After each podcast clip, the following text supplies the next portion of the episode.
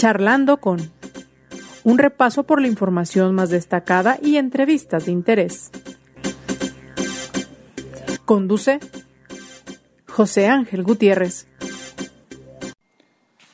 Les saludamos con el gusto de siempre y le invitamos a permanecer en sintonía. Gracias, gracias por estar con nosotros aquí charlando con. Gracias también por compartir cada uno de nuestros segmentos, cada uno de nuestros espacios y por darle el respectivo like, la estrellita en nuestro podcast. En verdad, muy, muy agradecidos. Aquí su servidor José Ángel Gutiérrez, en esta ocasión para platicar acerca de... Mire, sí creo que es una buena noticia, ¿eh? Siempre que vemos que eh, desde los poderes en el Estado, hablando particularmente de Jalisco, se llega a buenos acuerdos, se llega a buenos términos, pues es sin duda una buena noticia. Ya en medio de tanta división, tantos conflictos que vemos a diario en todo el país, dar este tipo de información también resulta más que favorable. ¿Y a qué me refiero concretamente? En Jalisco, en el Congreso del Estado, contrario a lo que estamos acostumbrados porque siempre hay mucho estira y afloja, pues ya a estas alturas tienen aprobado el presupuesto 2024. Ya nos lo platicará nuestra entrevistada, pero priorizando, por ejemplo, en obra, priorizando en temas de salud y otorgándole a la Universidad de Guadalajara también un presupuesto mayor, mayor al que se incrementa por todo el, presupuesto estatal para el próximo año. Pero bueno, insisto, llegaron a buenos acuerdos. Y saluda a la diputada Claudia Salas. Ella eh, preside la Comisión de Hacienda y Presupuesto en el Congreso de Jalisco y podrá platicarnos con mayor detalle acerca de todo ello. Diputada, ¿cómo estamos? Buen día. José Ángel, con el gusto de estar contigo y bueno, sí platicarles esta reseña del día de ayer, que bueno, fue una jornada larga y muy productiva una jornada donde pusimos al centro pues todas las causas que representamos eh, dentro de ese Congreso del Estado y logramos una aprobación histórica de 37 votos a favor, solo un voto en contra y eso en un tercer año legislativo y en un prácticamente quinto año de un gobierno pues realmente es algo muy favorable que nos habla de una madurez política, de altura de miras y de la posibilidad de seguir construyendo en lo que más amamos, que es la buena política para Jalisco. Diputada, a ver, obviamente, bueno, incluye muchos rubros, pero ¿cuáles serían los puntos a destacar así en, general a propósito de esto que sacaron adelante por casi la totalidad de, los legisladores presentes? Por supuesto, mira, este presupuesto eh, tiene un monto total de 167 mil millones de pesos. Este recurso está dividido, vamos a decir, en el gran pastel eh, prácticamente el 25% de este recurso, que son 42 mil millones de pesos, se van al tema de la educación, la educación pública. El segundo rubro más fuerte es lo que es el apoyo prácticamente a los municipios, que es un 20% de todo este presupuesto, con 33 mil millones de pesos. ¿Qué quiere decir esto?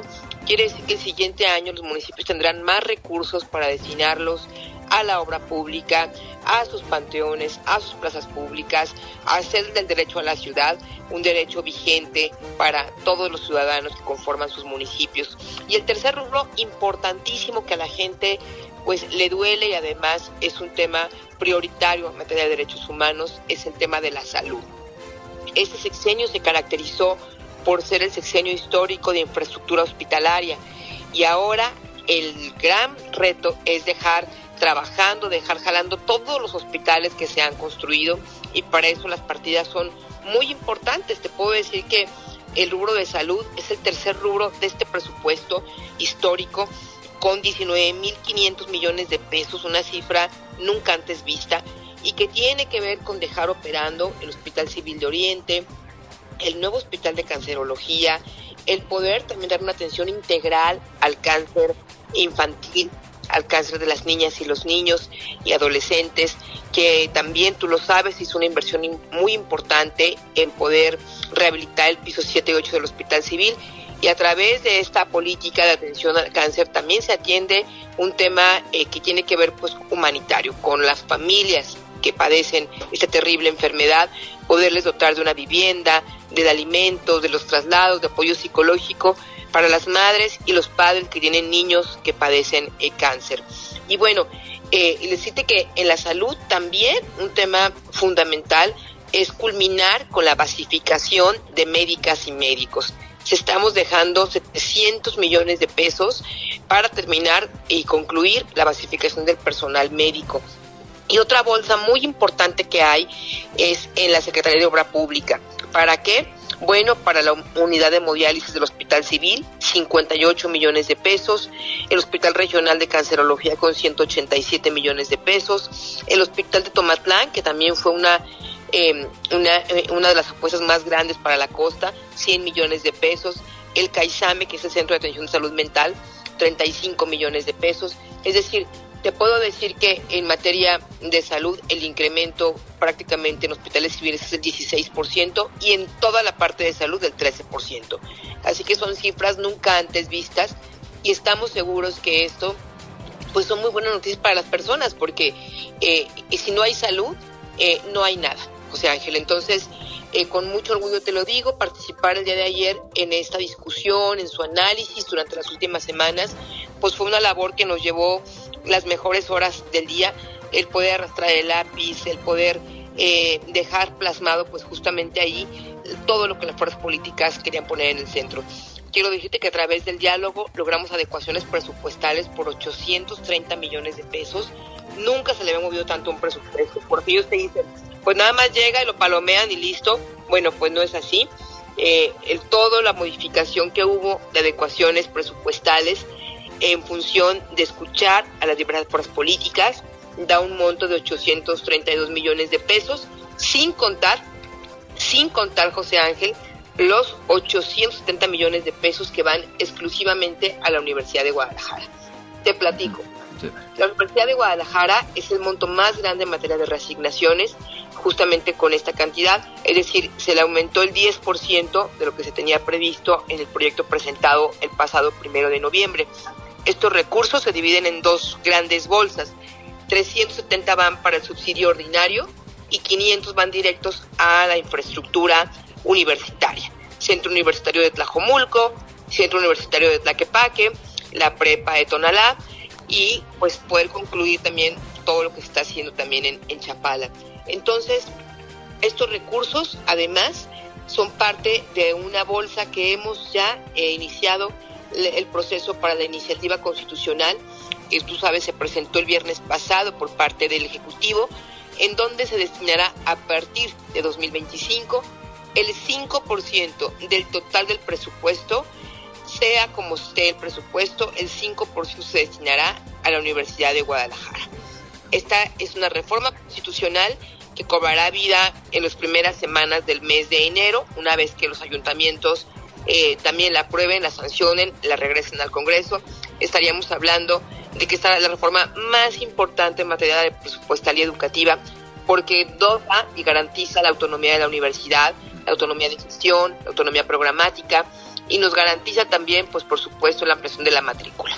Estamos hablando eh, de poder cubrir la educación media en su totalidad y en muy corto tiempo, estoy segura también, eh, la posibilidad de educación superior. Entonces, estas son buenas noticias para los jaliscienses. Otra adecuación presupuestal importante fue también eh, para el tema de centros de justicia. Se van 500 millones de pesos para el Centro de Justicia de Tlaquepaque y para el de, eh, el de que son dos de las peticiones más sentidas que había en materia pues, de acceso a la justicia hacia las mujeres. Así que estos también eh, fueron reasignados eh, a petición de las diversas fracciones parlamentarias, eh, como lo fue también el dotarle de 6 millones de pesos más a la Comisión de Derechos Humanos, 3 millones de pesos más al ITEI, el Instituto de Transparencia y Acceso a la Información, eh, 3 millones de pesos para el programa de prevención al VIH, eh, al cáncer de mama y a el tema también de enfermedad de transmisión sexual. Entre otras adecuaciones más, que son 6 millones de pesos para la policía, la Universidad Policial. Es decir, eh, te puedo decir que se atendieron todas las peticiones de todas las fracciones políticas y eso dio el resultado, José Ángel, que hoy tenemos un presupuesto votado históricamente con 37 votos a favor, el presupuesto más grande en su historia en inversión en materia de educación. Diputada, eh, a ver, Pues la verdad es que suena bien todo y suena excelente y qué bueno que así sucedió lo ya aprobado y así pinta lo que tendrán que aprobar próximamente, que es ese presupuesto constitucional que también le da, como ya lo ha referido perfectamente diputada, pues autonomía a la, a la Casa de Estudios y por supuesto sin que esto obste para, que conste. Obviamente hay, tiene que haber bastante eh, supervisión respecto al ejercicio del recurso para que haya garantía de que llegue a lo que se está destinando, por supuesto en este caso la preparación, la educación de nuestros jóvenes. Pero diputada, la pregunta que todo el mundo se hace, ¿qué sucedió? ¿Qué es lo que cambió? Ahora sí que como luego decimos en lo cotidiano, pues de qué nos perdimos, porque primero no se ponían de acuerdo, sobre todo cuando hablábamos del grupo eh, universidad y el partido gobernante en Jalisco. ¿Qué cambió? Así desde la visión de ustedes eh, como diputados, como legisladores, para que ahora sí se hiciera posible todo esto. Bueno, mira, eh, yo creo que José Ángel fue también pues muy público, muy claro, el día que estuvo el rector y el gobernador en el Congreso del Estado. Ambos hablaron de nuevos tiempos, una nueva relación también que debe de haber entre las instituciones. Ante el conflicto nadie gana el propio rector lo dijo en voz propia, me quedo con los primeros dos años donde se colaboró para sacar adelante la pandemia. Y bueno, yo también creo que la política es así, la política es de momentos. Y si se da un momento en el cual las coincidencias imperan mucho más que las diferencias, pues es un momento que hay que aprovecharlo y eso fue lo que ocurrió en este momento. Hay un momento de coincidencia en un tema de importancia en la educación pública, de que siendo el último año se dejara asegurada también la universidad Así que yo, yo me quedo, yo soy egresada de la Universidad de Guadalajara, José Ángel, me quedo también muy contenta de que me toca el momento histórico de vivir este presupuesto que garantiza que la universidad pública seguirá siendo eh, prioridad para los siguientes gobiernos, que le permitirá a la propia universidad hacer una planeación a largo plazo también y no expensas de algún vaivén eh, político. Yo me quiero quedar con esa reflexión decirte que en la política siempre hay puntos suspensivos, nunca hay puntos finales, la política siempre está en construcción. Eh, yo lo he visto a lo largo de 25 años que llevo en la política, he visto cómo posiciones que a veces parecieran irreconciliables después se encuentran un punto de encuentro y ese punto de encuentro sucedió.